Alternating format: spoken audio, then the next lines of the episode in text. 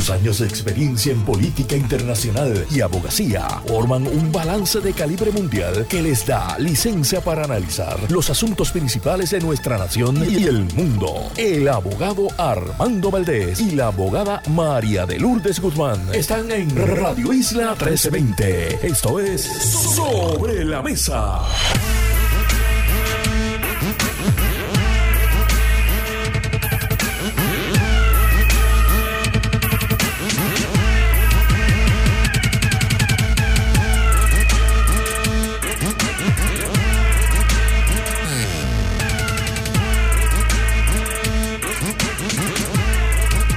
Buenos días Puerto Rico, soy Armando Valdés, usted escucha sobre la mesa por Radio Isla 1320. Hoy en Sobre la Mesa estarán con nosotros nuestros amigos Rafi Anglada y Kevin Rivera, analistas en Sobre la Mesa. Además, la licenciada en nutrición, Olga Singaglia, estará con nosotros y en el último segmento el catedrático de la Escuela de Derecho de la Universidad de Puerto Rico, Carlos Delgado Cintrón, estará con nosotros también a partir de las 9 y 40 de la mañana. Todo eso y por supuesto, como todos los días, Marilu Guzmán, todos los días de lunes a miércoles, todas las semanas. Me han dicho que corrija eso. Tienes razón. Una contradicción. Todos los días de lunes a miércoles, todas las semanas de lunes a miércoles. Hoy es miércoles Así que para ella sabe a viernes.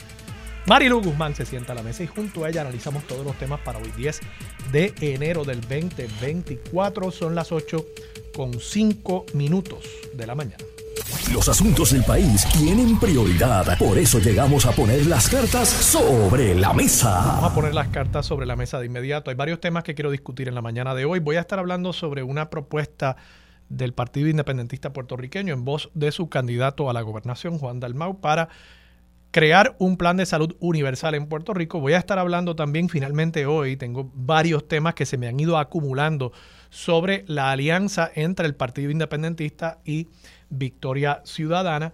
Y quiero hablar también sobre una propuesta interesante que se ha planteado por un legislador específicamente el expresidente de la Cámara, Carlos Johnny Méndez, para crear una deducción para los gastos en los que incurrimos padres y madres que pagamos por la educación de nuestros hijos en colegios privados en Puerto Rico. Voy a estar tocando esos tres temas, pero antes vamos a mirar rápidamente lo que está pasando a nivel internacional.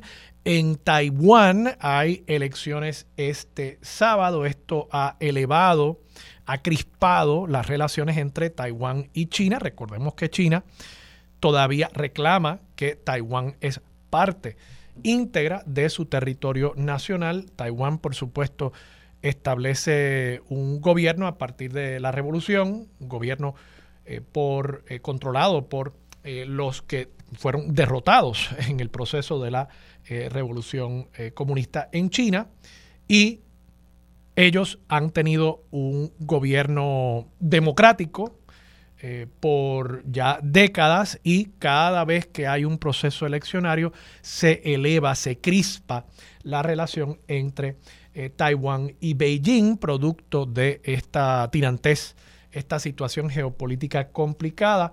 Veremos cuál es el resultado el sábado.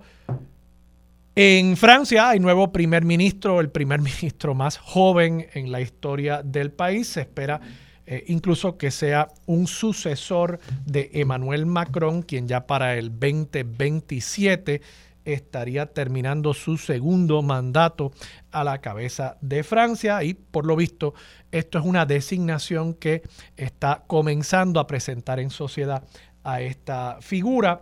Por otro lado, hay un aumento vertiginoso, alto, eh, por parte del gobierno cubano en cuanto al precio de la gasolina, aumento de precios decretado por el gobierno cubano, siendo esa una economía centralizada, planificada a nivel centralizado. En Estados Unidos, Lloyd Austin ha anunciado en las últimas horas, Lloyd Austin, por supuesto, el secretario de la Defensa, que fue intervenido en una cirugía para atender un diagnóstico de cáncer de la próstata y aunque todo tiende a apuntar a que va a tener una recuperación exitosa, ha tenido que regresar al hospital, está en el hospital en este momento. Y esto de ordinario no sería tan noticioso, salvo por el hecho de que la Casa Blanca se enteró ayer de que el secretario de Defensa había tenido un diagnóstico de cáncer de la próstata. Y por supuesto no estamos hablando de cualquier funcionario, de cualquier empleado, estamos hablando de una de las personas que por supuesto junto a la Secretaría de Energía y el propio presidente controlan, por ejemplo, el arsenal nuclear de Estados Unidos y las tropas de Estados Unidos a través de todo el mundo. Así que una situación delicada que ha provocado incluso que la Casa Blanca le pida a todos los jefes de gabinete que le entreguen los protocolos para procesos de sucesión y procesos de interinato cuando haya una vacante, aunque sea temporera, en un cargo constitucional como lo es el secretario de Defensa. En Ecuador, el presidente recién electo el año pasado, Daniel Novoa, como ustedes recordarán, en un proceso eleccionario muy complejo en el cual incluso eh, uno de los principales candidatos a la presidencia fue asesinado. Daniel Novoa enfrenta uno de sus primeros grandes retos con una ola de violencia en el hermano país latinoamericano.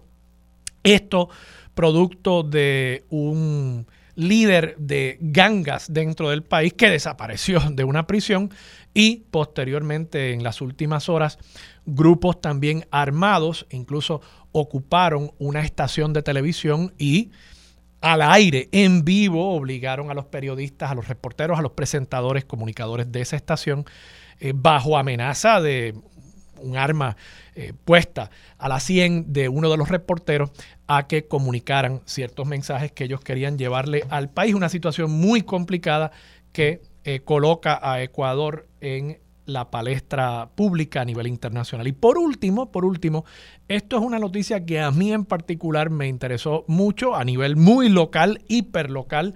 En la ciudad de Newark se espera que hoy el consejo de esa ciudad se reúna para votar para extenderle el derecho al voto a los ciudadanos de esa ciudad que tengan desde 16 años de edad para que puedan votar en las elecciones a los consejos escolares, a los school boards. Los school boards, como ustedes saben, son las entidades hiperlocales que en Estados Unidos administran el presupuesto y las escuelas en las distintas jurisdicciones escolares de Estados Unidos.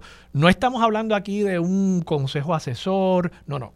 Estos school boards tienen poder real, en muchos casos presupuestos incluso más altos que algunos municipios nuestros, y por tanto se convierte Newark en la jurisdicción más grande en considerar al menos el extenderle el voto a los ciudadanos de 16 años. Es interesante, aquí en Puerto Rico, José Bernardo Márquez había presentado una resolución para enmendar nuestra constitución nuevamente, como ustedes saben, Hubo una enmienda hace varias décadas para bajar la edad del voto de 21 a 18.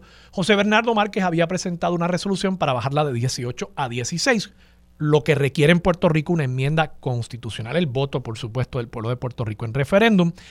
Esa resolución lamentablemente fue derrotada y digo lamentablemente porque hubiese querido ver mayor discusión, mayor conversación acerca de extenderle el voto a los jóvenes de 16 a 18 años de edad en Puerto Rico. Yo creo que tienen todos los elementos de juicio para poder votar y me parece que sería un mensaje interesante extenderle ese derecho a otro sector más joven, decirles, nosotros como país queremos escuchar a la juventud, nosotros como país queremos promover los intereses de la juventud. Yo creo que en un país donde precisamente el año pasado tuvimos menos de 18 mil nacimientos vivos, nosotros tenemos que buscar la manera de escuchar más a nuestra gente joven. Y esta propuesta en Newark eh, me pareció interesante y claro, José Bernardo Márquez ya la había traído aquí. Incluso hay también una congresista de Nueva York, Grace Meng, que durante al menos los últimos dos congresos, incluido este, ha presentado también una medida para a nivel nacional, a nivel de todo Estados Unidos, reducir la edad del voto a los 16 años de edad. Yo quisiera ver que provocáramos aquí en Puerto Rico una conversación, un debate al menos, acerca de esa propuesta un poco más amplio. Aterricemos acá en Puerto Rico, aunque ya lo hice un poco con esa última noticia.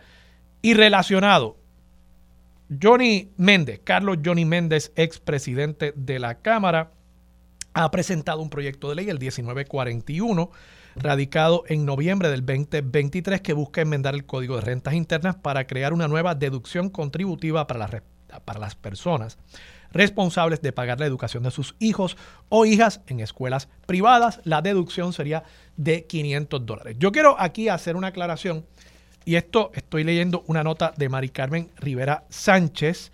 Mari Carmen Rivera Sánchez, periodista destacadísima de mucho tiempo, ahora en la sección de negocios del Nuevo Día. Ya hizo la mayor parte de su carrera hasta este momento en el vocero. Mari Carmen correctamente en el artículo identifica el incentivo que se estaría legislando como una deducción. El titularista le puso crédito. Son dos conceptos bien distintos que se confunden a menudo. Un crédito, si fuese un crédito de 500 dólares, eso querría decir que usted, si le debe al Departamento de Hacienda 500 dólares, ese crédito eliminaría esa responsabilidad contributiva y usted pagaría cero. O si le debe mil, pues le reduce esa responsabilidad contributiva de mil dólares a 500. Eso es un crédito contributivo. Una deducción contributiva es otro concepto y es lo que está presentando Carlos Johnny Méndez.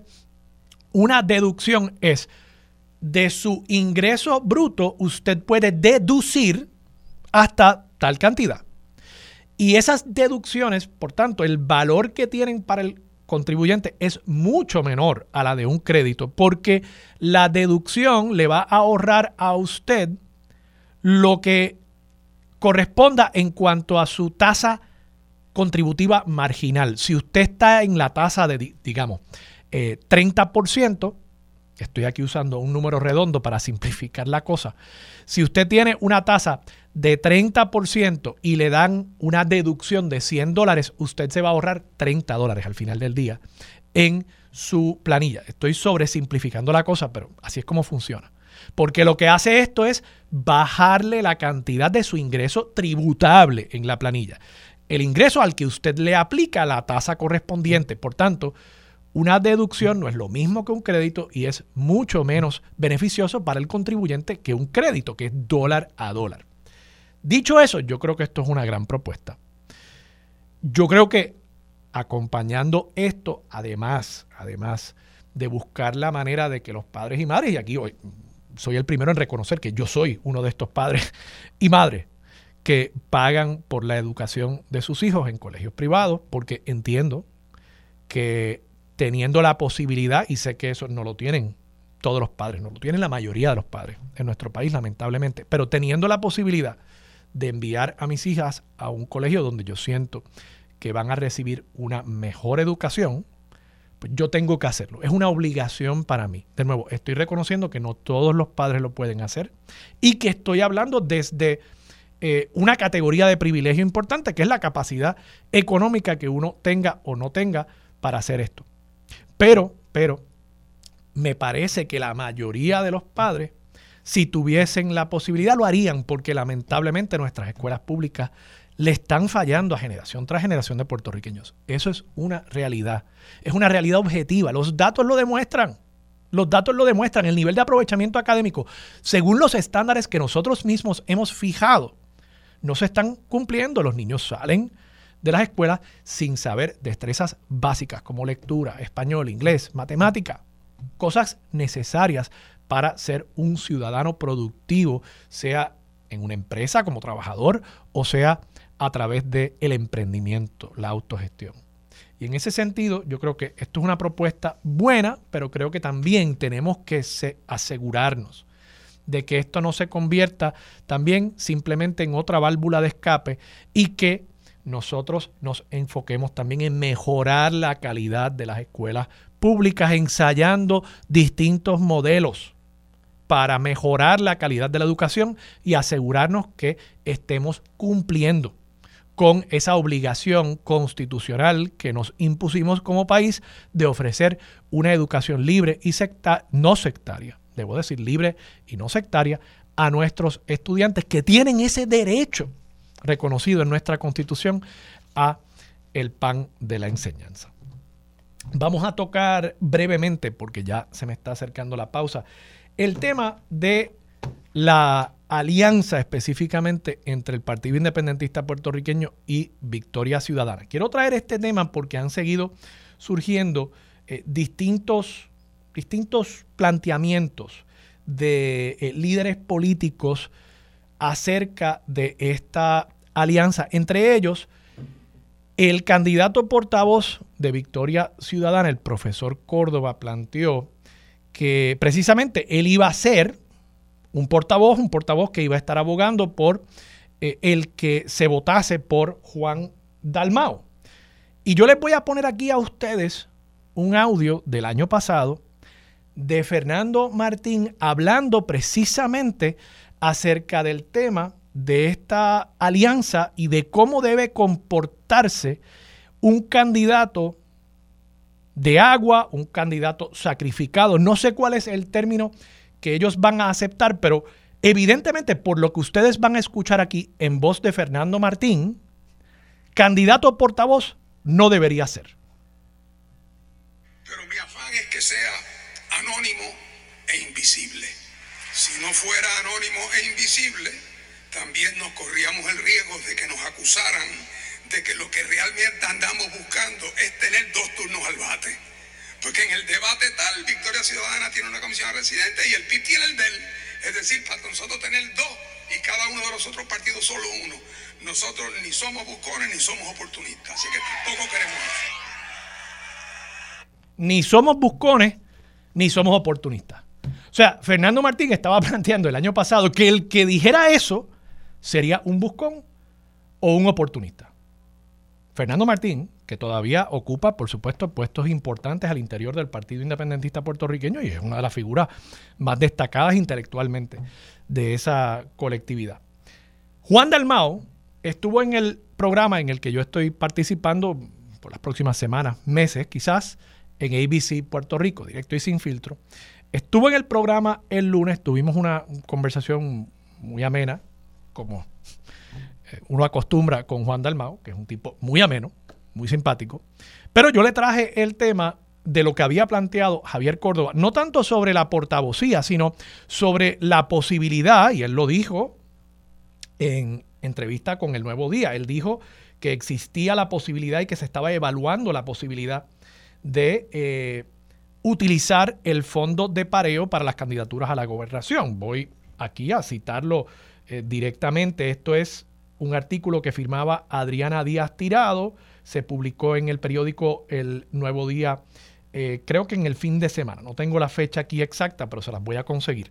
Dice eh, don Javier Córdoba, nosotros rechazamos el fondo electoral en las elecciones pasadas, teníamos intenciones de cogerlo en estas porque realmente nosotros lo que estamos en contra es del financiamiento privado de las campañas. Tenían la intención de cogerlo en esta. Pues yo le pregunto a Juan Dalmao sobre eso y él me planteó que si se usara el fondo de pareo para hacer campaña a favor de Juan Dalmao, eso sería ilegal. Lo dijo tajantemente, tajantemente, que sería ilegal. Claro, yo le hice la pregunta entonces de seguimiento. Bueno, Juan, pero ¿y cuál sería el uso legal que le podría dar el movimiento Victoria Ciudadana y su candidato a la gobernación, el profesor Javier Córdoba, que no fuese ilegal? Y obviamente él poco diplomáticamente dejó eso en manos de Victoria Ciudadana, pero creo que es una buena pregunta.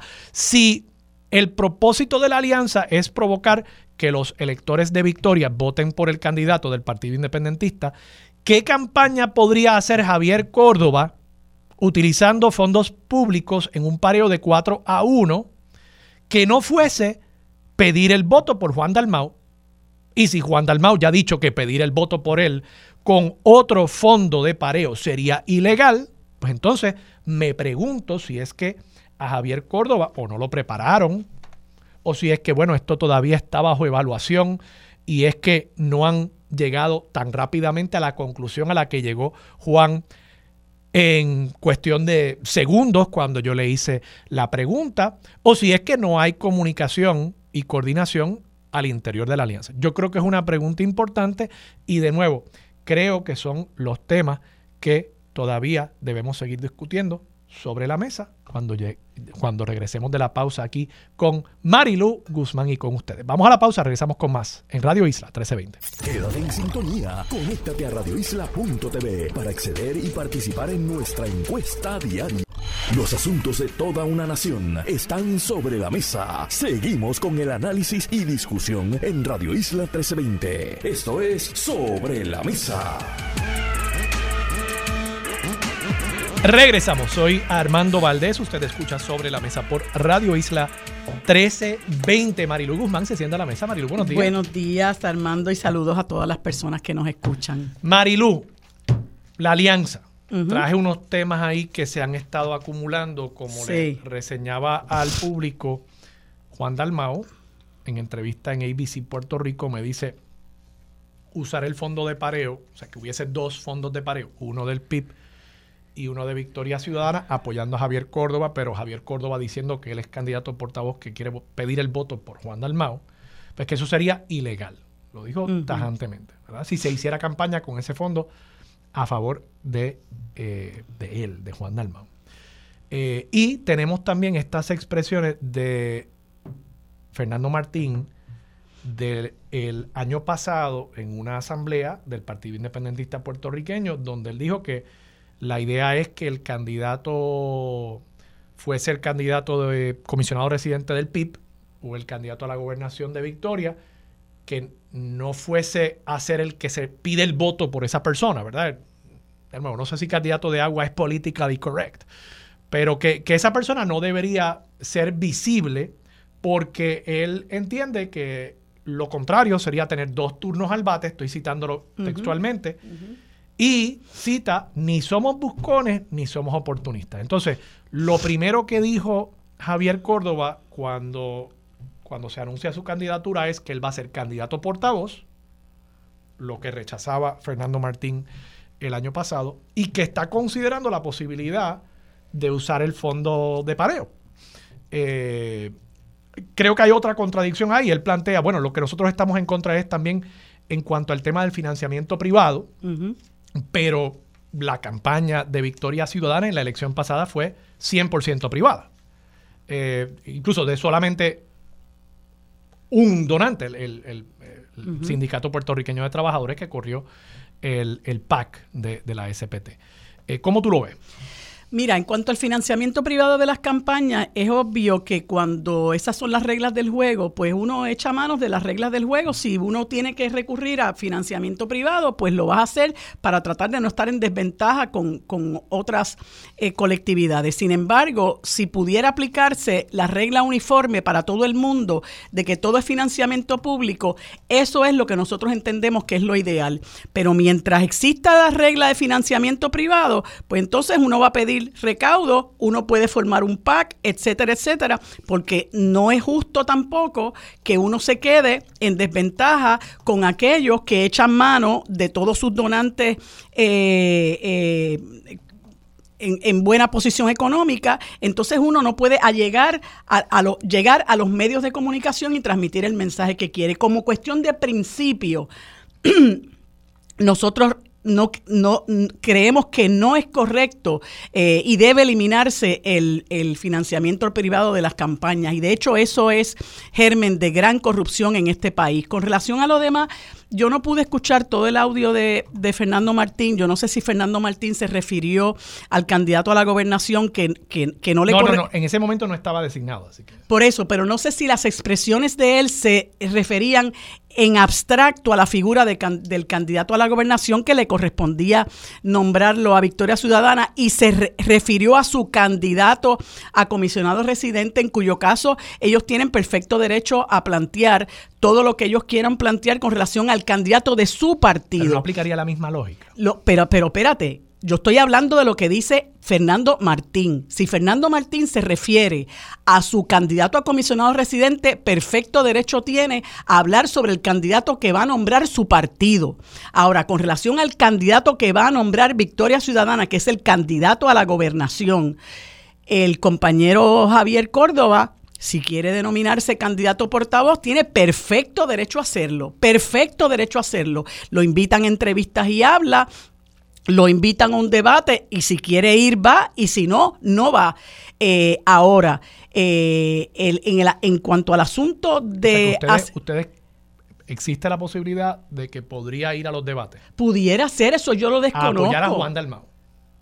Claro, por supuesto, ya, ya, ya Javier lo ha dicho. Eso no sería exactamente contrario a lo que ha dicho Fernando Martín, que si no me equivoco, busqué aquí, entiendo que es el presidente ejecutivo del Partido Independiente, ¿verdad? Creo que ocupa todavía ese puesto, que allí son casi vitalicios. Eh, Partido Independentista, presidente ejecutivo, dice que, que eso sería pues, una busconería, bueno, esa es la opinión de Fernando Martín. Yo no, yo no, yo no necesariamente. expresada por el presidente. Pero es que yo no, pero es que yo no necesariamente tengo que apoyar la opinión de Fernando Martín sobre algo que particularmente que él dice. Pero Además, Javier Córdoba tiene el derecho, que es lo que te estoy diciendo, tiene el derecho a decidir si va o no va. Y esa es una de las cosas que hay que evaluar, ¿verdad? Si es, si es eh, eh, eh, correcto que se utilice ese espacio para apoyar a otro candidato y que pudiera verse como que tú estás eh, eh, con dos turnos al bate. Esas, esas cosas hay que evaluarlas. Ahora, eh, eso no quita que él tiene el perfecto derecho a comparecer donde quiera que lo inviten a, apoyar a Juan Dalmau tiene el derecho a hacerlo. Y si Fernando Martín opina de esa manera, pues es la, es la opinión de Fernando Martín. Ahora, con relación y no hay nada ilegal con eso. Nada, absolutamente nada ilegal con eso. Ahora, y él no, y él no planteó que hubiese nada por eso ilegal en cuanto a eso. Y esa es la línea que yo era una busconería. Y esa es la línea que yo quiero trazar. Esa es la opinión de Fernando Martín y uno la respeta. Expresada de nuevo en un evento del PIB siendo el presidente ejecutivo. ¿Tú no crees que eso tiene un peso mayor? Pues, yo la tomo en consideración. O sea, mayor que simplemente ser la opinión Pero déjame, déjame expresarme, por favor. Él es el presidente ejecutivo de esa colectividad y yo respeto lo que diga Fernando Martín. Yo le tengo mucho respeto a Fernando Martín. Y eso no quiere decir que yo no voy a tomar en consideración o nuestros compañeros no habremos de tomar en consideración opiniones como la de Fernando Martín. Lo que te estoy planteando es que Javier, que se ha denominado como candidato portavoz, puede comparecer a cuanta entrevista le, le, lo inviten y hablar como ha comparecido a muchas entrevistas. De hecho, inmediatamente nosotros notificamos que Javier Córdoba era el candidato a la gobernación. Allí se presentó un, un, periodista a la Comisión Estatal de Elecciones a reclamarle a a Manuel Natal y a Lilian Aponte, la comisionada electoral, por qué Javier Córdoba no estaba allí dando expresiones cuando hacía apenas media hora que se había notificado que él estaba de candidato a la a, gobernador por Victoria Ciudadana. Muchas de esas cosas se habrán, se habrán de evaluar porque nosotros sabemos que estamos en el ojo y la boca pública de todo el mundo y nosotros prácticamente tenemos que ser santos, ¿no? Este, mientras, mientras a María Milagro Charboniel la están eh, procesando por pilla y hubo dos o tres que ya salieron culpables, incluyendo legisladores, legisladores y alcaldes, y Melinda Romero se roba 90 mil pesos al año y no quiere rendir informe, estamos pendientes de si eh, Javier Córdoba va o no va a los debates. Con relación... digo, en justicia, ¿verdad? También se le da cobertura al caso de María de Lourdes. Sí, pero, o sea, Tata tenemos sí, pero, pero hombre, pero hombre, vamos a poner las cosas en una balanza que hay un montón de gente robándose el dinero y entonces estamos pendientes de meterle el dedo en el en la llaga a Javier Córdoba porque dice que es candidato portavoz. bueno, pero no es meterle el dedo. Estamos hablando de una figura, una persona que se ha hecho disponible, claro, ¿verdad? Y, y por gracias a Dios. Por eso, pero, y por tanto en un proceso electoral, es natural que a los candidatos y las candidatas se les haga preguntas. Pues Entonces, pues por eso él está disponible para eso, para que se le hagan preguntas. Entonces es palo si boga y palo si no boga. y estas preguntas se hacen porque hay unas contradicciones al interior de, esa alianza. Y yo creo que es un planteamiento importante porque pues, pues son personas que están diciendo queremos llegar a gobernar el país. Y, y el proceso de la campaña. O sea, yo siempre he dicho, la, la, presión y el escrutinio de una campaña, particularmente una campaña a la gobernación, y cómo los candidatos y las candidatas reaccionan a eso, eso deja ver mucho del carácter de la persona, de su capacidad organizativa. y, y, pues, ¿sabes? Yo no creo que todo y yo estoy tratando de abordar. Por eso, pero yo no creo que toda pregunta y todo planteamiento que se haga y toda crítica que se haga, crítica incluso hasta desde la oposición, no creo que sea ocasión para racarse las vestiduras y decir, Dios mío, esto es inusitado, esto no se puede hacer si Tata no estamos hablando de ella. Pero Tata, todos los días hay un artículo de periódico sobre el caso de Tata, con razón, porque es un caso de corrupción asqueante. O sea, creo que podemos eh, eh, caminar y masticar chicle a la vez y, creo que esto es un tema importante también y para eso, para eso es la campaña. No, yo estoy tratando de explicar. Pero Marilu, perdóname, vamos a la pausa y, cuando regresemos seguimos dialogando sobre este tema aquí en Radio Isla 1320. Quédate en sintonía, conéctate a radioisla.tv para acceder y participar en nuestra encuesta diaria sobre la mesa por Radio Isla. Los asuntos de toda una nación están sobre la mesa. Seguimos con el análisis y discusión en Radio Isla 1320. Esto es Sobre la Mesa. Regresamos, soy Armando Valdés, usted escucha sobre la mesa por Radio Isla 1320. Marilú Guzmán sigue sentada a la mesa. Marilú. Pues mira, lo que tú planteas del financiamiento es una preocupación más que legítima, pero primero que todo, yo creo que es importante que la gente entienda que esto es una situación novel, esto no se había dado eh, previamente eh, y no hay duda de que para poder cuajar la alianza pues tuvimos que utilizar las herramientas que provee el Código Electoral, habida cuenta de que eh, fracasaron todos los intentos eh, por enmendar el Código Electoral, fracasaron los intentos ante el tribunal de que se lograra la determinación de que eran inconstitucionales las prohibiciones en contra de las candidaturas coaligadas y las alianzas electorales. Eh, yo creo que muy acertadamente se decidió no acudir al Tribunal Supremo y verdad que esas cosas uno las hace por, por asuntos meramente tácticos.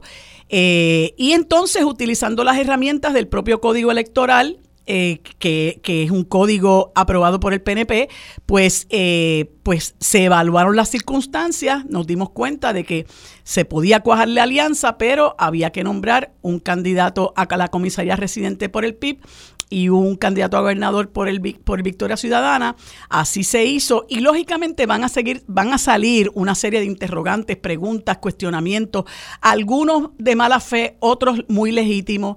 Eh, yo creo que, son legítimos los que tú planteas.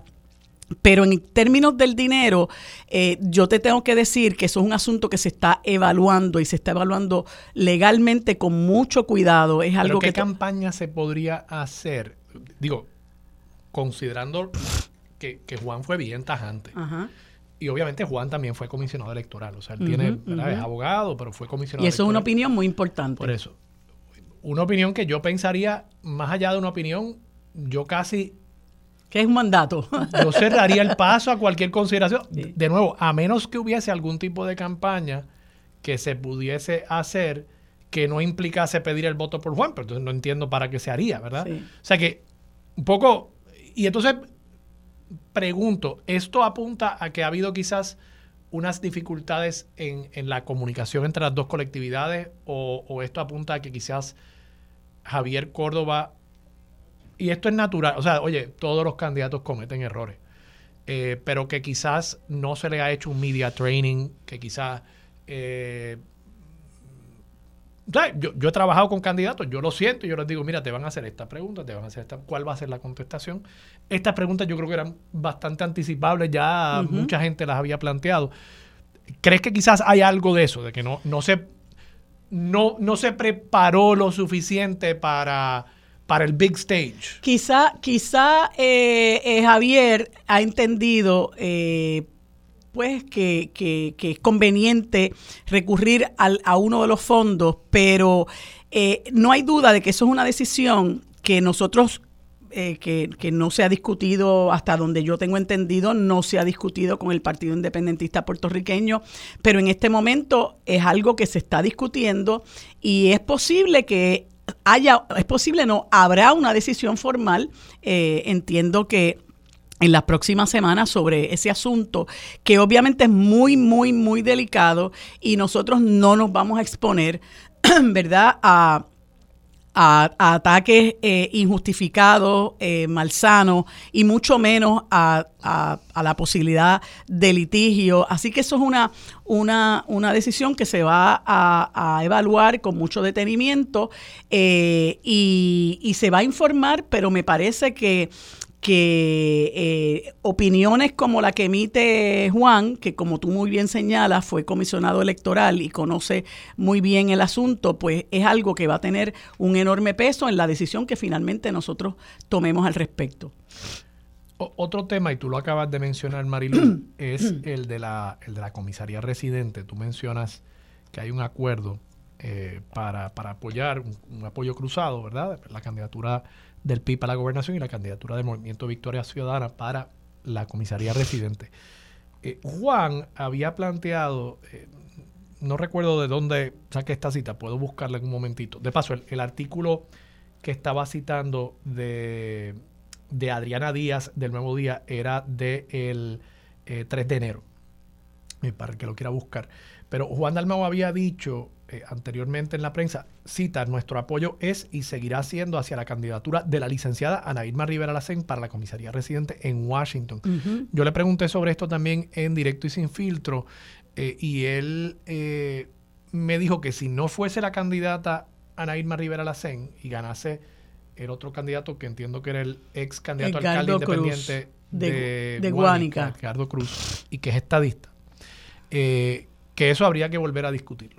Eh, eh, eso, eso implicaría, si, si se rompiese ese acuerdo, digo, y yo creo que Ana Irma va a ganar.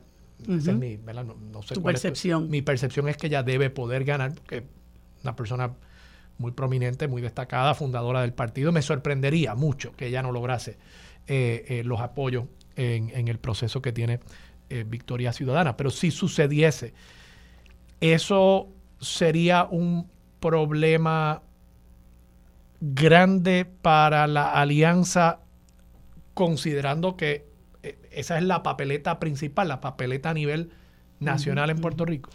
Pudiera serlo, eh, y como dice Juan, eso habría que evaluarlo. Lo que pasa es que cuando ellos apoyaron a Ana Irma, eh, se sometió una lista de personas que que se hicieron disponibles en una mesa de diálogo, un diálogo muy fructífero y prolongado que hubo entre Victoria Ciudadana y el Partido Independentista. Eh, se llegó a un consenso con relación a la figura de Ana Irma Rivera Lacén. Obviamente las demás personas eh, estaban haciéndose disponibles para, para allanar el camino y, una vez hubo ese consenso con Ana Irma, pues no hubo ninguna situación con los demás compañeros y compañeras que se hicieron disponibles, pero indudablemente la ley permite que haya más candidatos que quieran aspirar a esa candidatura y uno tiene que respetar ese proceso, tiene que respetar la decisión de cualquier otro compañero o compañera de aspirar a esa candidatura, el, compañero Edgardo Cruz pues eh, sometió sus documentos y, presentó su candidatura a la comisaría residente y se va a celebrar un método alterno para tomar esa decisión. Si prevaleciera el señor Edgardo Cruz, no hay duda de que esa mesa de diálogo tendría que reunirse nuevamente y qué ocurriría ahí, pues yo no lo sé. Eh, se trataría nuevamente de llegar a un consenso porque sobre todas las cosas el derrotero ha sido poner al país primero y de ahí que eh, tanto Victoria Ciudadana como el Partido Independentista puertorriqueño hayan estado dispuestos a poner en, en, juego las franquicias electorales eh, luego, de la, luego de la elección del 2024. O sea que eh, yo creo que hay muy buena voluntad, hay muy buena fe en las mesas de diálogo que han estado trabajando o que estuvieron y que están trabajando entre Victoria Ciudadana y el Partido Independentista puertorriqueño, siempre y cuando, eh, perdón, con miras a que la alianza se fortalezca y no se debilite. Así que vamos a esperar que eso ocurra y entonces lo que puedo decirte es que sí que habría que reanudar el diálogo. ¿Tú entiendes que habría que reanudar el diálogo por el factor estadista? Bueno, presumo, eso es un dato que Juan había expresado en un momento dado, antes de que comenzaran las que había conversaciones. Dicho que él entendía que su candidata o candidato a comisionado residente debía ser independiente. Debía ser independiente. Eh, sí, eso lo dijo Juan, pero eh, se dijeron muchas cosas que yo no estoy autorizada a divulgar y luego en el proceso de diálogo, pues eh, posiciones se fueron modificando eh, al punto de que alcanzamos estos acuerdos que, que, son, como te dije ahorita, inéditos e históricos, eh, porque lo que ha prevalecido es la buena fe.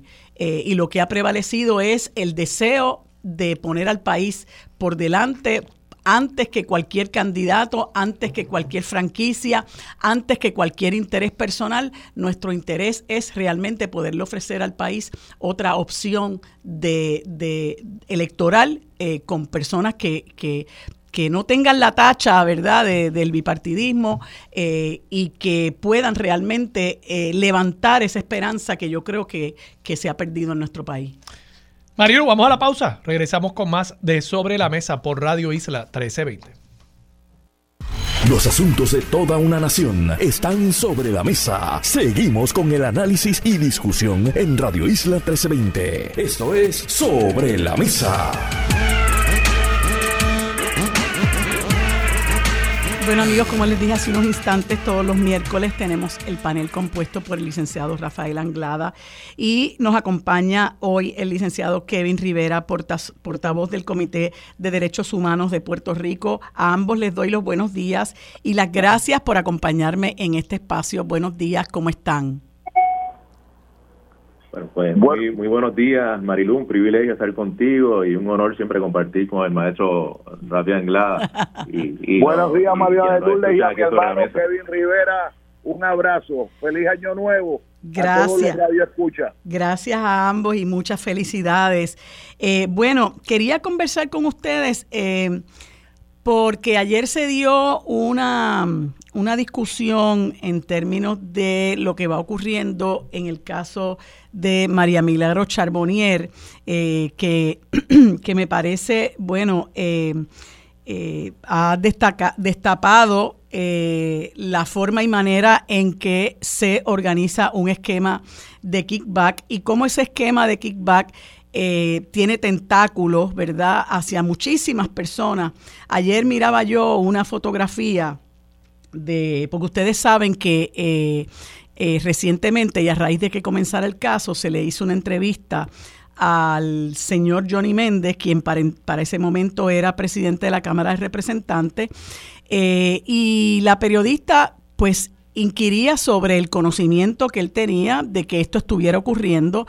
Obviamente él no nunca aceptó que sabía del esquema de kickback, pero sí alegó que sabía que a la empleada eh, Frances Acevedo, se le había aumentado eh, de manera eh, eh, ¿verdad? bastante alarmante el, el salario. Y él comentaba que sí tenía conocimiento de eso, este, pero que eso era prerrogativa de cada representante, ¿verdad? Lo que me parece que es un no es que yo crea lo que está diciendo, sino que tomándolo como cierto, me parece que es una soberana irresponsabilidad, amén de muchas otras cosas que se dieron bajo la presidencia de Johnny Méndez, como tener una pastora, eh, la pastora de su iglesia, que contratada o empleada bajo un salario de 10 mil dólares mensuales, al ex representante Nuno López, que, que debe estar, bueno, cerca de de ser catedrático de la Universidad de Rogers porque le, le pagaban 12.500 dólares eh, mensuales. Eh, su esposa trabajaba en el, en el Senado. O sea, una serie de cosas que realmente eh, pudieran ser legales, pero no hay duda de que revisten una gran inmoralidad.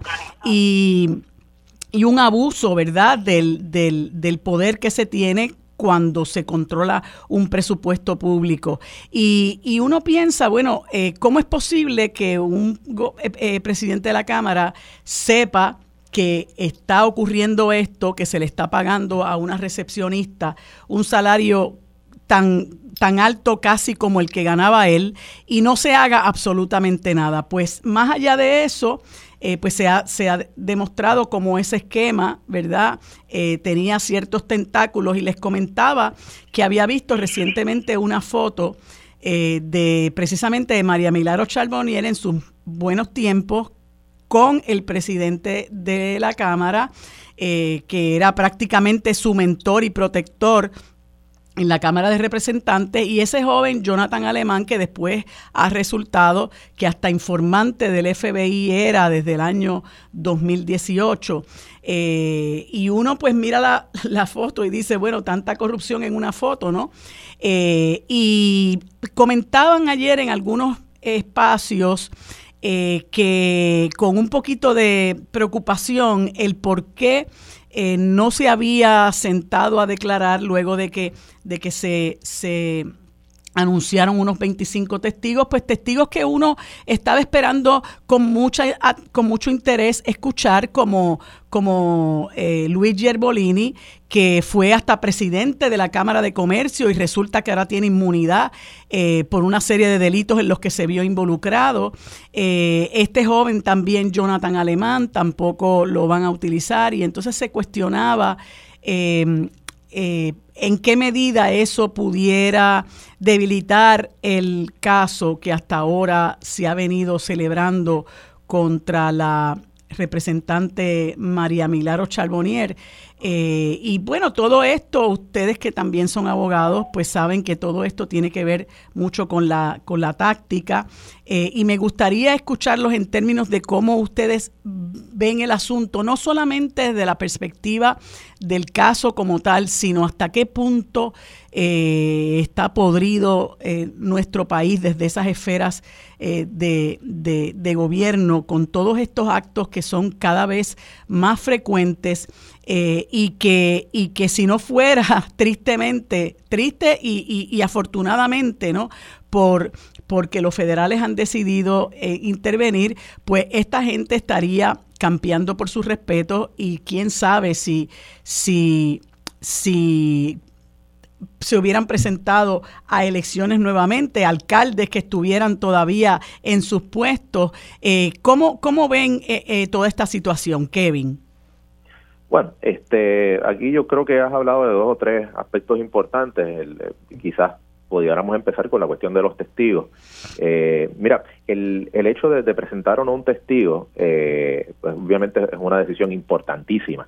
y vimos que hubo un primer testigo que presentó que presentó la, fiscalía que, que, ciertamente pues la defensa lo, lo, manejó muy bien y pudo minar su credibilidad.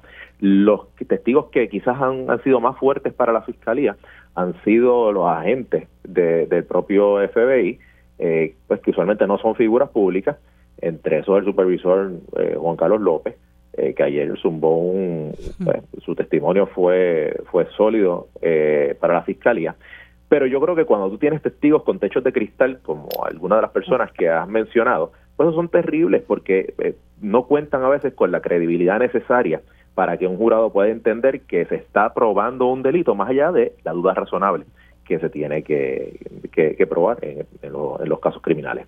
Así que en ese sentido la, la determinación pues obviamente es estratégica, eh, no escuchar testigos importantes al, pueblo especialmente, eh, más allá del jurado. Yo sé que estamos ante, ante un caso que es individual y lo decidirá el jurado, pero a, a ti, a mí, Rafi, acá nosotros, los que estamos, los que estamos pendientes a, ver qué es lo que ha pasado, pues obviamente pues, nos deja un sinsabor porque nos deja con el deseo de conocer la verdad. Este, y pues hay veces que por estas tácticas de, de vamos a ver qué es lo mejor para la, la culpabilidad o la no culpabilidad, a veces nos quedamos sin conocer la verdad o por lo menos las versiones de verdad que, que pueden dar diferentes testigos y pues eso pues a veces es, lastimoso. Eh, el, caso nos sigue enseñando, nos sigue enseñando la, la necesidad de, establecer muchísimos parámetros y, claro, y de escoger gente con la estatura moral necesaria y que a veces llegan allí con unas palabras de moral y, pues ciertamente en el camino eh, no, no responden a, a, lo que a lo que se haya presentado. Y desde la legislatura me preocupa mucho porque son quienes proponen legislación anticorrupción para el poder ejecutivo. Y yo no he visto que desde que sucedieron estos actos, han sucedido muchísimos anteriores, en la Asamblea Legislativa se hayan estado tomando los pasos necesarios para, para resguardar eso. Eh, eh, lo, que tú decías, oye, es que tienen es que tienen un tienen tienen una prerrogativa de, de, poder manejar eh, esos presupuestos en las diferentes comisiones. Sí sí pero vamos a ponerle entonces unos parámetros a esas prerrogativas porque prerrogativas sin parámetros lo que realmente tenemos es eh, un, free for all, como, decimos en, la calle. Y, y la realidad es que hacen, hacen falta esos parámetros cuando ya se ha demostrado que las prerrogativas no saben cuidarse solas. Eh, así que yo creo que eso nos está enseñando a corto plazo eso.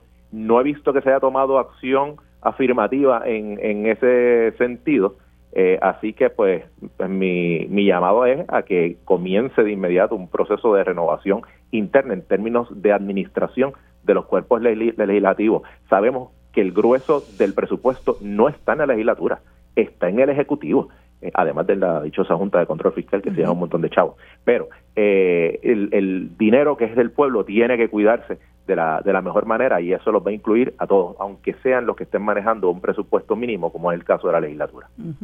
Rafi, y, y además de abordar lo que ha cubierto Kevin, quería preguntarte, porque mucha gente dice, bueno, a estas dos personas, Jonathan Alemán y, y, y, eh, pues eh, les dieron inmunidad, eh, pues para qué, para qué dárselas si finalmente no vamos a escuchar sus testimonios.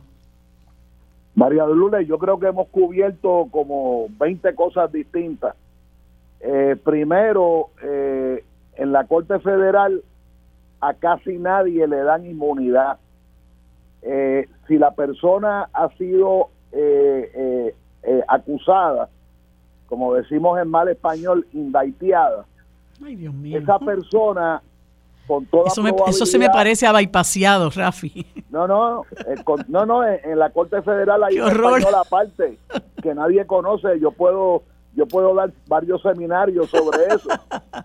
de cómo este, destruimos el idioma. Eh, un día un día nos sentamos y hacemos un glosario, lo más interesante. Este, bueno, pues eh, casi toda persona que es acusada eh, aunque colabore sustancialmente con el gobierno de los Estados Unidos, se tiene que hacer culpable eh, muchas veces de los de todos los cargos que se le imputan. Lo que pasa es que posteriormente, cuando se imponga la sentencia, se le van a dar los créditos correspondientes. Así que no necesariamente la palabra inmunidad, no necesariamente existe en nuestro glosario en la Corte Federal. Ahora, eh, hay otras personas que no nunca fueron acusadas o porque aparecieron rápido o porque dieron cara bien rápido eh, o se dijeron se llamaron presentes bien rápido eh, y esas personas probablemente no sean acusadas o no fueron acusadas o, bien importante, ojo, han sido acusadas de manera separada y no lo sabemos. Recuerda que en, la, que los medios eh, eh, se dicen muchos disparates todos los días. Eh, tú, tú muy bien puedes acusar a un testigo en una, en una, perdonando la cacofonía, en una acusación separada, lacrada, de la cual el público no se, no, no, se entera. Eh, otra cosa es que aquí se ha editorializado mucho de por qué no sentaron a fulano o por qué no sentaron a, Mengano. Bueno, como sabemos, eh, como sabemos los tres, ¿verdad? Que somos abogados practicantes, eh, una fiscalía cuando presenta un caso tiene que pensar estratégicamente eh, a quién yo quiero presentar en, en, la presentación de mi caso eh, en, la prueba eh, principal.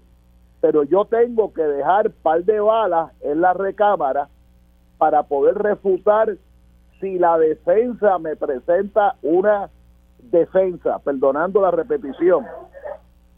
o sea que muchas veces uno se queda con la idea, ven acá, pero ¿por qué no presentaron al testigo tal o a la gente tal? Bueno, con toda, con toda probabilidad se hizo adrede, se hizo adrede, porque hay que recordar que el caso no ha terminado y por ahí es que yo quería empezar. Aquí la gente ya adjudicó que el caso se termina mañana.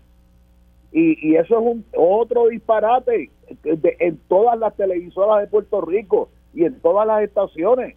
La juez se paró hasta mañana, eh, como metiéndole, como decimos en, en, la calle, metiéndole el pie a las partes, diciendo, miren, estamos atrasados, vamos a coger esta semana y yo, yo como juez, ¿verdad? que estoy presidiendo eh, este, eh, este, este juicio. proceso pues le, le, voy a dar hasta el jueves, pero eso no quiere decir que el juicio termine el jueves, necesariamente.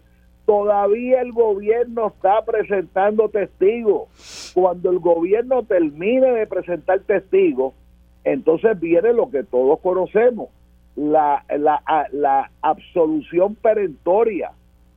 Eh, o sea, y ahí tú tienes, ahí fácil, tienes una mañana o una tarde o por lo menos media tarde donde cada una de las partes le va a hablar al tribunal, no al jurado, no al jurado. El jurado se le excusa, al jurado se le manda a jugar dominó, mm. al cuartito de adentro. Y eso es estándar, Rafi, en los procesos federales, la absolución perentoria.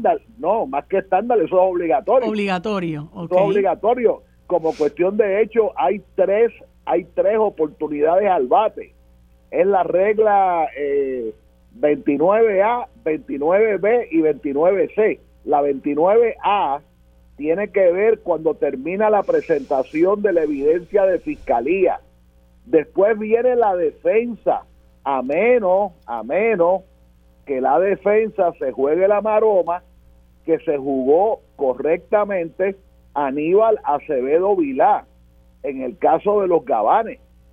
O sea, la defensa no está obligada a presentar evidencia, pero si presentas evidencia, te abres a, a, que te golpeen, es básicamente. este Y si no presentas evidencia, pues estás perdiendo una oportunidad. Aquí, aquí nadie ha dicho, nadie que yo haya escuchado, ¿verdad? En la radio, en la televisión o en la misma prensa eh, eh, plana, en la prensa la, la tinta, Aquí nadie ha dicho, venga acá, y cuando termine la fiscalía, ¿cuál es la defensa que va a presentar Tata y su señor esposo? Nadie ha, preguntado eso. E, ellos tienen derecho a hacerlo, tienen derecho a no hacerlo. Y asumiendo que haga, presenten evidencia, después viene otra solicitud de absolución perentoria. Y como cuestión de hecho, hay una tercera absolución perentoria que viene después que baje un veredicto de culpabilidad. Yo también quería mencionar rápido, María de Lourdes y Kevin, que cuando por donde empezamos, el, el tema de Johnny Méndez, el tema, el tema de Jonathan, este caso, como todos estos casos de corrupción, ha presentado un montón de, de lo que yo llamo arbolitos de corrupción tenemos que examinar el presupuesto de la rama legislativa. Mira, los, otros días en pelotadura decía, decía el compañero Bernabe, decía, mira, todo el presupuesto de mi oficina son ocho mil pesos y pico mensuales.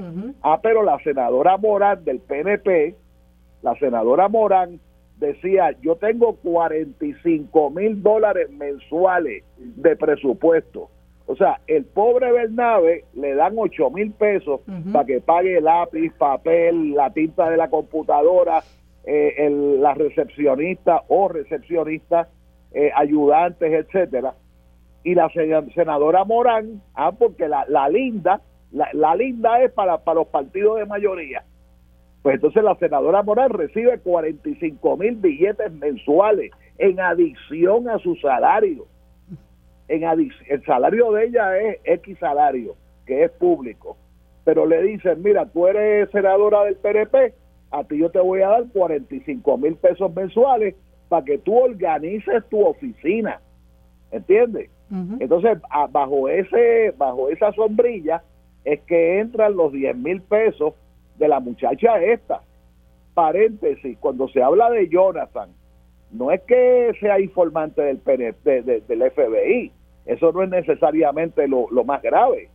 Lo que se ha dicho es que él, eh, que el FBI originalmente adhiere a él en una investigación de narcotrasiego en Loíza. Entonces tú te tienes que preguntar, Y era candidato alcalde por Loíza. ¿Y qué tiene que ver un candidato alcalde del PNP con una investigación de narcotrasiego?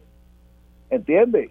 Y, y así, este por ejemplo, tú mencionaste el, el nombre de, de Yerbolini, yo no lo conozco, pero lo que yo sí conozco es el prestigio, ese apellido en la historia de Puerto Rico. Eso es un apellido de mucho prestigio, de, de, gente muy, eh, muy laboriosa en la sociedad puertorriqueña.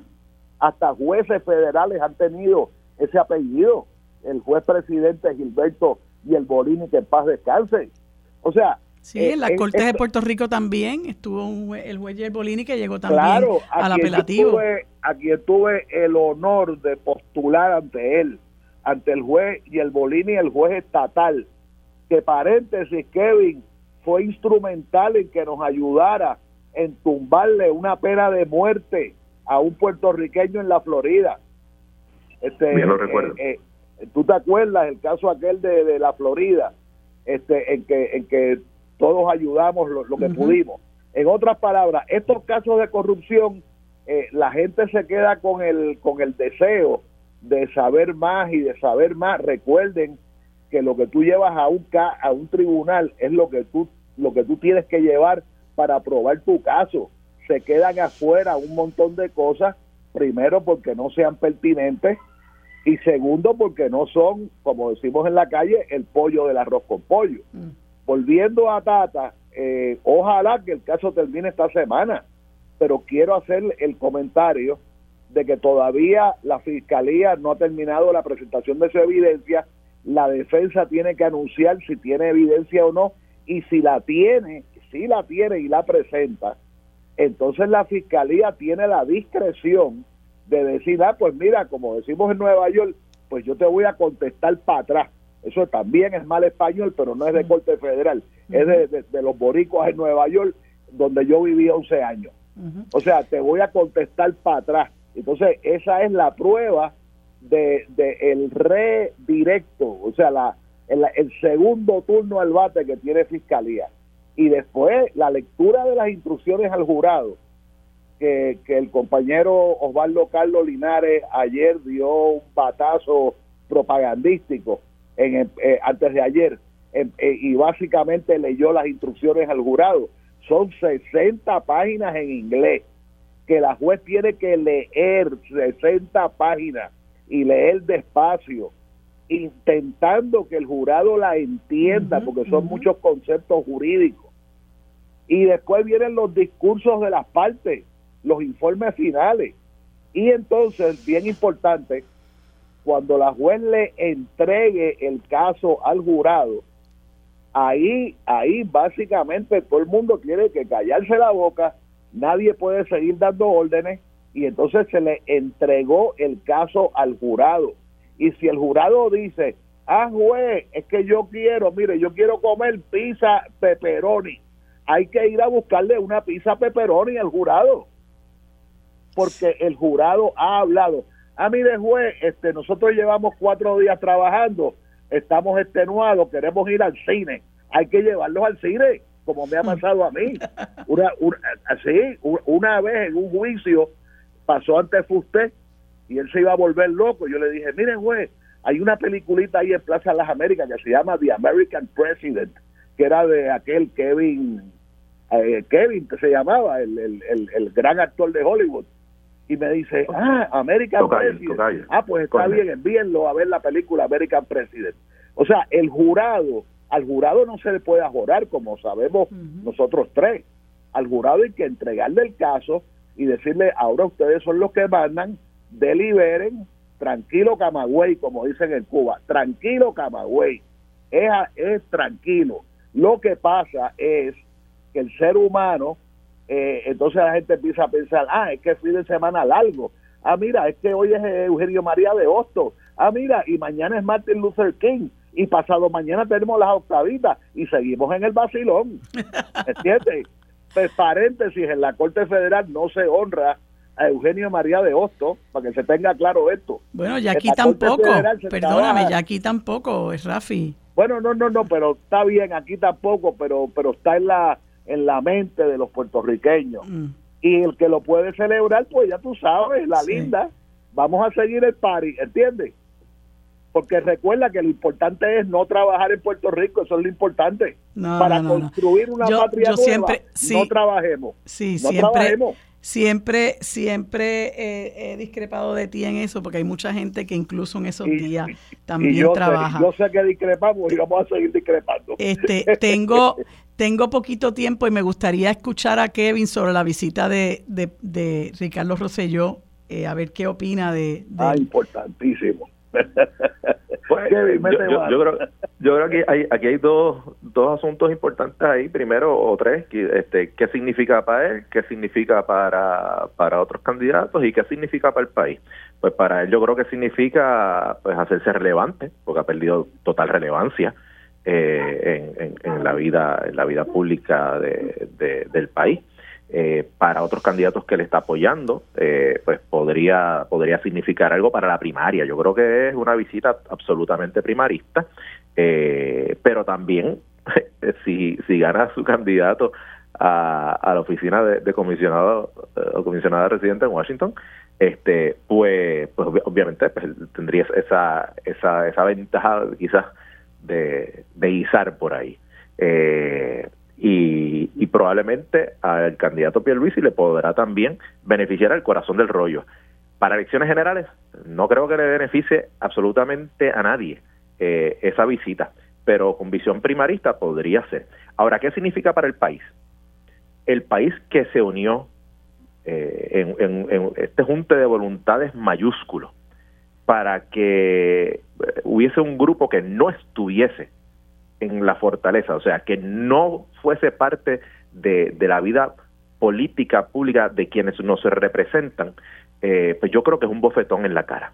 Eh, si se querían reunir, se podían reunir en cualquier otro lugar, pero regresar eh, al, lugar que representa la fortaleza de donde este junte de voluntades mayúsculos, de gente que es también de su partido, se unió en este deseo de que no estuviese ahí eh, pues verlos regresar yo creo que, que ciertamente deja un sinsabor, sino casi, casi un bofetón al, al pueblo. Eh, sea en, en, en, la, en la capacidad que sea. Eh, sea una, una, visita protocolar, una visita de amistades, se puede reunir en cualquier otro sitio. Pues eh, tenemos que estar, si así, lo desea. Tenemos que estar vigilantes. Gracias a ambos, se me acaba el tiempo, gracias a ambos por haberme acompañado en este segmento. Seguiremos conversando eh, próximamente. Que tengan los dos buen día. Quédate en sintonía. Conéctate a radioisla.tv para acceder y participar en nuestra encuesta diaria sobre la mesa por Radio Isla. Los asuntos de toda una nación están sobre la mesa. Seguimos con el análisis y discusión en Radio Isla 1320. Esto es Sobre la Mesa. Bueno amigos, en este siguiente segmento que dedicamos a la coalición Paz para la Niñez, nos acompaña Olga Sinigaglia, licenciada en nutrición, a quien le damos los buenos días y las gracias por acompañarnos en este espacio. Buenos días Olga, ¿cómo está? Saludos, muy buenos días a todos los que nos escuchan. Buenos días y felicidades. Muy bien, gracias a Dios. Muchas felicidades para usted también. Bueno, eh, tenemos un tema aquí que es sumamente interesante y que yo creo que se discute muy poco eh, y es la nutrición en nuestros niños y las discapacidades en el desarrollo. Eh, yo particularmente vivo muy preocupada porque esta sociedad vive muy a prisa, también vive mucha precariedad y a nuestros niños eh, en muchos eh, sectores de nuestra población eh, se les resuelve el asunto de la comida con, un botellón de refresco que me dura tres días, este, comida rápida de los que llamamos fast foods, y, y, no, no evaluamos eh, cómo eso puede realmente estar nutriendo a nuestros hijos y peor aún, eh, qué representa eso, cómo ese, esa nutrición puede estar vinculada a alguna discapacidad en el desarrollo de nuestros niños y niñas y me gustaría conversar sobre eso, Olga. Claro que sí. Lamentablemente, ¿verdad? Los cambios que hemos tenido en los pasados años, estamos viviendo con mucha ansiedad y mucho estrés, no solamente después del huracán María, después de la pandemia. Ambos padres trabajan en el hogar y las decisiones de la alimentación pues, muchas veces están basadas tanto en el nivel educativo, en el nivel económico y al nivel de estrés y de rapidez con la que se está viviendo en términos de horarios y de trabajos para ambos padres, ¿verdad? Porque antes sabemos que usualmente pues el padre era el que entonces se iba a trabajar y la mayoría de las mujeres pues quedaban los hogares a cargo de los niños, entonces le hacían eh, alimentos directamente en el hogar. Hoy día, como hay una gran necesidad de que ambos padres trabajen, eh, especialmente por términos e-, económicos, pues lo que más yo estoy viendo en mi oficina es la falta de tiempo de desarrollar comidas en el hogar saludables y ahí es cuando los padres tienden a ir a restaurantes de comida rápida y a comprar estos alimentos que a largo plazo pueden hacer eh, y desarrollar condiciones crónicas en las personas, en los niños, tanto obesidad, eh, diabetes, condiciones de la tiroides, desarrollar colesterol alto, problemas con triglicéridos y en personas y niños con discapacidad o deficiencias en el desarrollo, el incremento del consumo de estos alimentos puede eh, tener unos efectos no buenos en, en cambios en términos de aprendizaje escolar, no solamente en las químicas, ¿verdad? Lo que son los laboratorios de colesterol en comportamiento de los niños, porque para darte un ejemplo, niños con el, el espectro del trastorno eh, autista, pues el, el incremento de consumo de alimentos quizás que son altos en azúcares añadidas o en, en colorantes, pues puede tener una diferencia en comportamiento cuando comparas con un niño que no esté consumiendo estos alimentos que son altos en, colorantes y azúcares añadidos o quizás muy altos en grasas saturadas, etcétera. Cada cual es individual y las necesidades pueden ser diferentes, pero sí sabemos que en general el consumo de estos alimentos que no son saludables puede hacer una gran diferencia en cómo ese niño eh, aprende, socializa y se comporta, además obviamente de la parte de la salud. A mí me parece que eso es muy interesante porque yo he visto, ¿verdad?, eh, lo, cómo en muchas ocasiones aumenta el, índice de, niños eh, con obesidad. Me preocupa mucho la situación de la diabetes y más aún que yo entiendo que tiene que haber muchos factores para eso, pero de un tiempo a esta parte, eh, a menos que, que en décadas eh, eh, hace muchas décadas se, se, diagnosticara de otra manera, pero cómo ha eh, incrementado la, los niveles de autismo. y, y, eso es importante que lo discutamos porque a veces no somos conscientes de cómo esa comida que le proveemos a nuestros niños y niñas, por, con tal de que coman, vamos, eh, pues eh, puede traducirse en una condición de salud muy seria, ¿verdad? Que pueda traer después unas consecuencias muy, muy eh, negativas para nosotros, que tengamos entonces que estarnos dedicando a sanar esa condición de salud. Correctamente, la literatura científica nos habla especialmente que le hagamos mucha atención, pongamos mucha atención en los primeros mil días de alimentación o los primeros mil días de desarrollo, que van desde el momento de la concepción, especialmente hasta los 24 meses del infante, que son los primeros dos años del infante, pero que cubra el proceso eh, de, gestación completo. Así que para nosotros establecer y intentar, ¿verdad?, de que este niño pueda tener el desarrollo, un desarrollo mejor y más sano, debemos eh, tomar conciencia de la educación que se debe dar desde el proceso prenatal, desde el área de gestación de esa madre embarazada, de lo que ella come, porque lo que ella come se sabe ya que los sabores de esos alimentos pasan a través del líquido amniótico y esto el, el bebé en ese primer trimestre va a poder reconocer estos sabores y estos sabores a largo plazo cuando comience esa alimentación complementaria. Si esos alimentos eran saludables, le va a dar paso a que pues sea más receptivo a comer esos alimentos y si son saludables, pues mucho mejor. Así que tenemos que dar un énfasis, no solamente como nutricionistas, saludistas, educadores, profesionales en general, en la importancia que tienen estos primeros mil días de alimentación, empezando ¿verdad? desde ese proceso de concepción, desde esa madre embarazada. Qué interesante. Y, y, también me parece que hay que acentuar eh, la la necesidad, ¿verdad? Hay madres que no pueden, pero las que puedan, la importancia de la lactancia también para nuestros niños y obviamente esa lactancia saludable va a depender, eh, esa lactancia va a depender de que sea saludable de también lo que ingiere la madre que está embarazada. Eh, la lactancia materna es aquí una clave sumamente importante tanto para el beneficio de mamá como para el beneficio del bebé. Sabemos que, ¿verdad? Hay beneficios de ambas partes y no debemos olvidarlo, que a veces solamente pensamos en todo el beneficio, ¿verdad? Protector, autoinmune que le damos al bebé, pero mamá también tiene unos beneficios, ¿verdad? De evitar el, unos por ciento de tipos de cánceres y otros, o sea, tiene muchos beneficios que no debemos olvidar la lactancia materna y el consumo de alimentos saludables en la mamá es muy importante, aunque para que la calidad de esa leche materna, digamos que tenga un efecto, realmente la mamá tendría que estar en, unos niveles de alimentación mala durante mucho tiempo.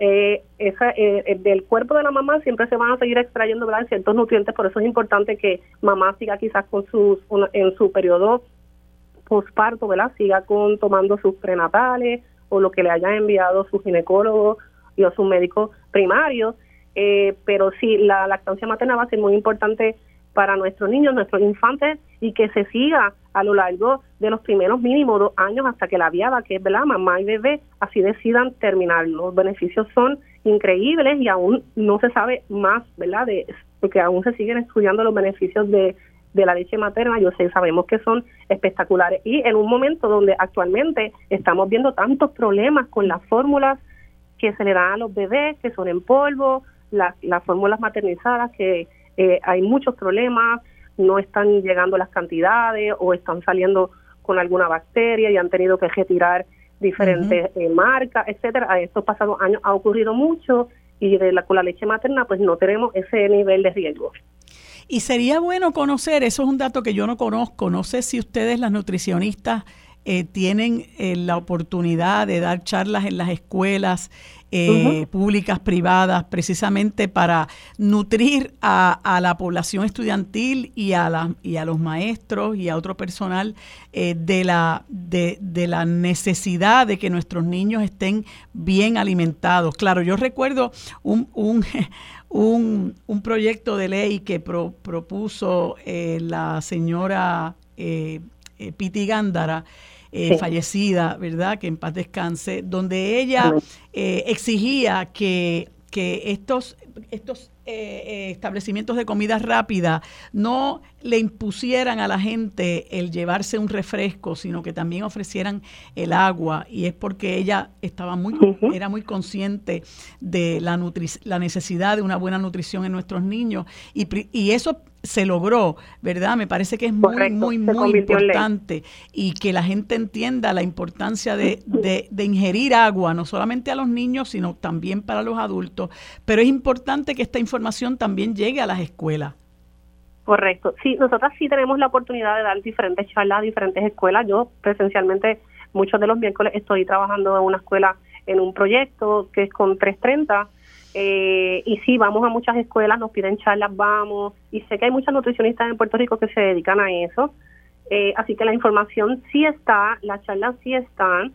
Eh, sin embargo, ¿verdad? Hay un factor, ¿verdad?, que es importante trabajar con los padres, aparte de, de, seguir con la educación, sino es que, pues, trabajar con los tiempos. Para mí es importante ah, realizar patrones de alimentación y tiempos de comida saludables, trabajar con las meriendas de las escuelas, de los, los que llevan los estudiantes, que para mí son tan importantes, de recalcar la importancia de los comedores escolares, de que esa puede ser la, una de las pocas comidas que el niño tenga en el día que realmente es eh, adecuada y saludable y que tenga los grupos de alimentos, eh, porque son muchos los padres que les gusta obviamente llevar comida de restaurante de comida rápida quizás a veces al mediodía, porque el niño eh, les dice que no le gusta y en el hogar Se, se, debe dar esa charla de, de cómo debemos alimentarnos saludablemente, que comamos todos en familia, que evitemos el uso constante de equipos electrónicos, especialmente a la hora de comer con el televisor prendido, con los celulares en la mano. O sea, el proceso de comer se debe dar, se debe volver a dar porque sé que mucho tiempo todos comíamos en la mesa y eso ha ido como se ha ido como eliminando de los patrones de alimentación. Así que por lo menos a mí me gusta enfocarme en que las personas vayan otra vez adaptándose a lo que deben ser los patrones de alimentación para que no brinquemos comida, Veo muchos niños que no me están desayunando porque no se levantan lo suficientemente temprano, el rush de la casa, el estrés, todo el mundo saliendo para los trabajos y llevando a los niños a la escuela y en todo ese proceso ni desayuna en la casa ni llega lo suficiente temprano para comer en el comedor el desayuno. Eh, y eso hay que volverlo, ¿verdad? Tener una reflexión en la familia sobre cómo debemos mejorar para que esto no afecte la salud completa de nuestra familia, especialmente la de nuestros pequeños. Así es. Yo creo que hay que bajar la velocidad eh, aunque en muchas ocasiones, ¿verdad? La gente, la gente vive eh, en unas circunstancias muy difíciles, pero hay que tratar de ser más consciente de cómo hay momentos que hay que apreciarlos. Y uno de esos momentos es cuando vamos a adquirir los alimentos que le vamos a dar a nuestra familia y cuando nos vamos a sentar a la mesa son momentos que uno debe apreciar, ¿verdad? No solamente por el momento eh, eh, especial eh, que eso reviste, sino porque también hay que aprender a masticar, a saborear lo que estamos comiendo y conocer la importancia de ese proceso de alimentación. Correcto, correcto. Y claro, a mí me gusta eh, trabajar obviamente en la parte de la empatía, de cuáles son tus posibilidades económicas. Vamos a trabajar con tus posibilidades y a, explorar lo mejor que puedes conseguir dentro de tu capacidad económica. Y eso para mí es importante, porque yo sé que ellos quieren sentir esa empatía de, ok, esto, esto es mi posibilidad y yo trabajo con eso, dando lo mejor dentro de su posibilidad. Eso es importante para que la familia se sienta bien. Bueno, Olga, se me acabó el tiempo. Agradezco mucho haber, esta, haber tenido esta conversación tan interesante. Creo que es un tema muy importante con el que tenemos que seguir trabajando. Gracias por haberme acompañado en este espacio. Que tenga buen día. Quédate en sintonía. Conéctate a radioisla.tv para acceder y participar en nuestra encuesta diaria sobre la mesa por Radio Isla. Los asuntos de toda una nación están sobre la mesa. Seguimos con el análisis y discusión en Radio Isla 1320. Esto es Sobre la Mesa. Bueno amigos, en este último segmento conversamos con el catedrático de la Universidad de Puerto Rico, Facultad de Derecho, recinto de Río Piedras, el distinguido profesor Carmelo Delgado Cintrón, a quien le doy los buenos días y las gracias por acompañarme en este espacio. Buenos días, profesor, ¿cómo está? Muy bien, saludos cordiales a todos los oyentes de Radio Isla. Profesor, especialmente. Yo, yo quise conversar con usted porque usted sabe que mañana se conmemora un natalicio más eh, de el Hostos, eh, el puertorriqueño universal, como usted le llama, en una columna maravillosa que publicó en el Nuevo Día. Siempre nos traiciona el tiempo porque es muy corto, pero yo quisiera que usted nos hablara eh, en referencia a muchas de las cosas que usted menciona en esa columna y que yo invito a nuestra audiencia a leerla. Eh, nos hable de esta figura extraordinaria, inmensa que es Eugenio María de Hostos. ¿Qué representó para nuestro país y para el mundo? Don Eugenio María de Hostos y Bonilla es una de las figuras más importantes de nuestra patria puertorriqueña. Es un ilustre puertorriqueño nacido en el barrio Río Cañas de Mayagüez que se proyecta universalmente. Eh, es una persona, Eugenio María de Hostos, multifacético. Es editor, director de periódicos, moralista, eh, estudioso, además revolucionario, participó en las revoluciones españolas de 1868, estuvo en Nueva York, eh, tomó las armas en la mano para combatir por la libertad en Cuba, se montó en un barco, el barco casi naufraga y tuvo que regresar, pero tomó las armas para ir. Es una persona que es universal por la siguiente razón, es cosmopolita, es internacionalista, es una persona que se proyecta en los países americanos y en Europa. Estuvo en Francia, estuvo en España, en, la República Dominicana, desempeñó eh, un papel extraordinario gracias a los hermanos dominicanos que le permitieron allí ser rector de la escuela normal. Fue amigo de don Federico Enríquez y Carvajal, una familia sumamente distinguida eh, eh, dominicana que ha hecho muchas labores por la americanidad.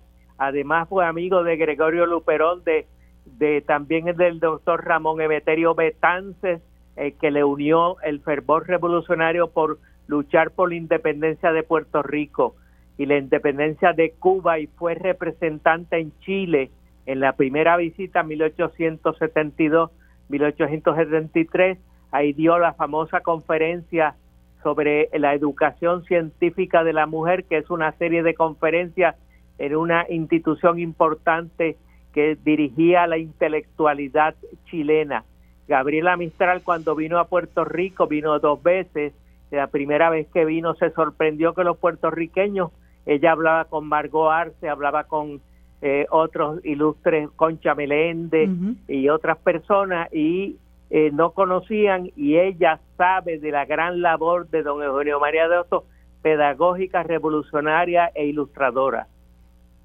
De hecho, en, en, en, en Chile él eh, fue reconocido, ¿verdad? Y se han escrito eh, obras sobre su vida y es importante, como usted señala, cómo se destacó como educador en la República Dominicana, que es donde eh, posan sus restos. Eh, y quería preguntarle, porque tengo una duda sobre esto, tengo entendido que eh, Hostos, a pesar de que ha escrito tratados sobre derecho constitucional, nunca se recibió como tal como abogado. Exactamente. En 1857, Hostos se matricula en la, en la Facultad de Derecho y Jurisprudencia de la Universidad Central de Madrid eh, con una serie de personas, más de 150 jóvenes españoles, eh, cubanos eh, y extranjeros, se matricularon en la Facultad de Derecho en 1857 y fue allí discípulo de ilustres catedráticos como don Julián Sanz del Río, una de las grandes figuras de España de la época, el renovador de la política y de la moral española y de la universidad, pero no termina los estudios de derecho y es como Clarence Darrow, que estudió el famoso abogado criminalista norteamericano, que estudió dos años de derecho y después fue abogado de ferrocarriles y abogado de los derechos civiles en los famosos casos eh, del Monkey Trial y demás.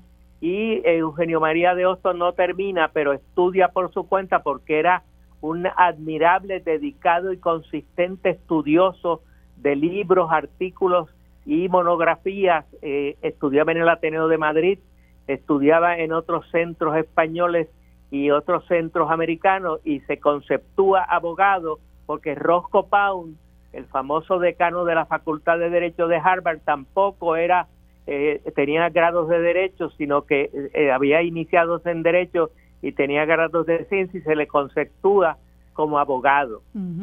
Y a mí me resulta bien, bien eh, alentador el que también usted menciona que en épocas recientes, ¿verdad? Hay varios autores puertorriqueños que se han dado a la tarea de escribir sobre hostos y una de las eh, obras que, se destacan es eh, la de, la, perdóneme, las ideas que perdí la, nota, pero hay una hay un, un, autor que creo que responde al nombre de Mario, que ha escrito una muy interesante obra de, de Hostos y que muchos historiadores la han eh, eh, eh, opinan que es una obra muy completa que, que, nadie debe dejar de leer para conocer cabalmente la figura de Hostos. Estoy en su propio artículo tratando de encontrar sí, Marcos, perdón, Marcos Reyes Dávila al doctor Marcos Reyes Dávila, ilustre catedrático de la Universidad de Puerto Rico en Humacao, que fue director de una importantísima revista Exégesis y que es un eh, ostosiano dedicado, ha escrito una nueva biografía que salió en, mil, en 2023, eh, Eugenio María de Hostos, Los días de su madrugada, la biografía, que es una biografía presentada en el Colegio de Abogados y Abogadas de Puerto Rico, y que es una aportación seria, consistente, ilustrativa de nuevas, eh, nuevas avenidas y nuevos estudios sobre Eugenio María de Hostos. Ciertamente el doctor Carmelo, el licenciado Carmelo Campos ha mm. publicado una antología jurídica de, eh, de Eugenio María de Hostos y ha eh, ilustrado y examinado el derecho penal en Eugenio María de Hostos, que también se publicó en 2023. Doctor, eh, eh, profesor, y esas, esas, esos escritos que ha hecho Hostos, eh, que se conocen como los escritos sobre la moral social, ¿por qué resultan importantes?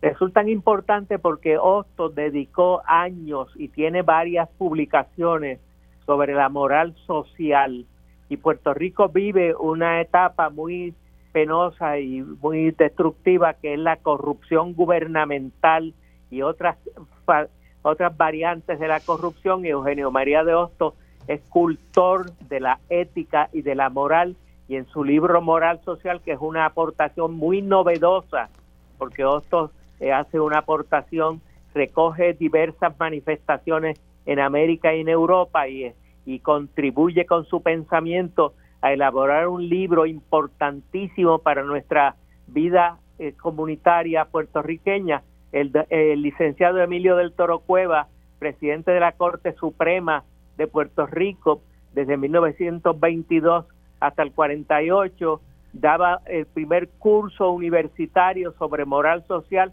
en la Facultad de Artes y Ciencias antes que existiera Humanidades y Ciencias Sociales, existía Artes y Ciencias y allí don Emilio del Toro daba ese curso, ilustres puertorriqueños fueron discípulos de don Emilio del Toro que daba ese curso de moral social. Eh, profesor, pues yo quiero agradecerle no solamente que haya estado con nosotros en este tiempo, eh, sino que también usted ha dedicado gran parte de su vida a, a, a discutir eh, la, la, y, a, enseñar sobre la, la, vida y obra de este ilustre puertorriqueño. De hecho, usted tiene cátedra sobre la vida y obra de Hostos en la Facultad de Derecho de la Universidad de Puerto Rico y le agradezco que nos ayude, ¿verdad?, con su sabiduría a mantener viva eh, la vida y obra de este puertorriqueño universal. Gracias, profesor, por habernos acompañado. Amigos, hemos terminado por hoy el programa Sobre la Mesa. Gracias por habernos acompañado. Yo los veo el próximo lunes. Lo próximo es Mili Méndez en Dígame la Verdad.